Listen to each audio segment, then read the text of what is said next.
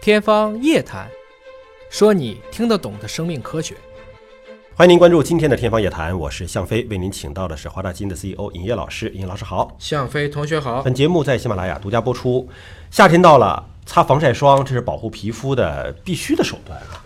但是现在有一篇新的研究出来啊，说这个擦防晒霜用一天，竟然有一些化学成分进入到血液当中，还超标了，经皮肤吸收嘛，这太可怕了。这个，这很正常啊。这个你想，我们各种膏剂，嗯，贴个膏药，嗯，那一定也有一些成分会进去的，它会渗滤的，通过皮肤渗透到体内，并且在血液当中存在。因为你毛细血管嘛，只要进去了，它一定会走，只不过你查还是不查的问嗯题。这个结论我倒不觉得奇怪。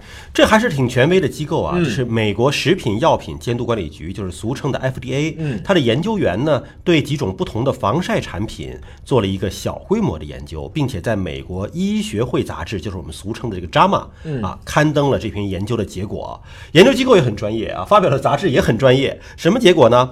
二十四名健康志愿者随机分成四组，接受不同的防晒产品，有喷雾的，有乳液的，有乳霜的。连续四天，每天擦四回，这擦的够频繁的了啊！覆盖全身皮肤百分之七十五，擦的也比较全面。结果发现，他们血液当中氧苯酮等三种化学成分的水平都超过了美国所规定的每毫升零点五纳克的水平。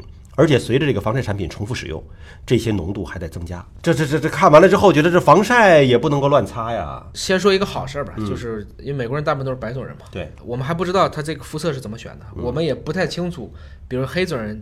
我们黄皮肤的人，还有这个白皮肤的人，我们之间同样都擦防晒霜，大家是不是得到的结果是一致和类似的？嗯，这里还是一个比较简单的实验了。当然，这个实验呢，我相信对防晒霜的这个产业可能打击比较大。嗯，或者说可能做防晒霜的这些厂家从来没考虑过还有人这么去考虑这个问题。嗯，因为做防晒霜大家关心的就是 SPF 啊，嗯，我到底能挡住多少紫外线？对是这个角度去考虑的。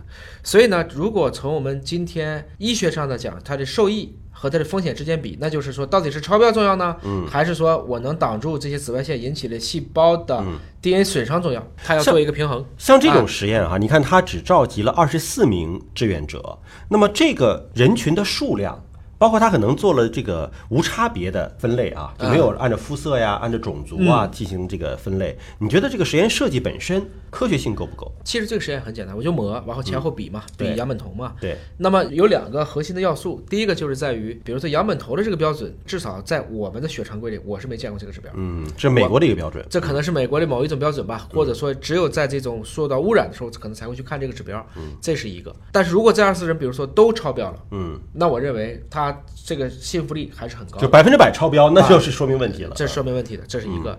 第二个就是到底多高的这个标准对人体会产生有害？这个标准是怎么定的？我们也不清楚。还有一个就是呢，这个半衰期是多少？嗯，它只说了我会持续增加，但它会不会很快就逐渐降到一个正常水平？什么时候能代谢出去？哎，这个东西我还不知道。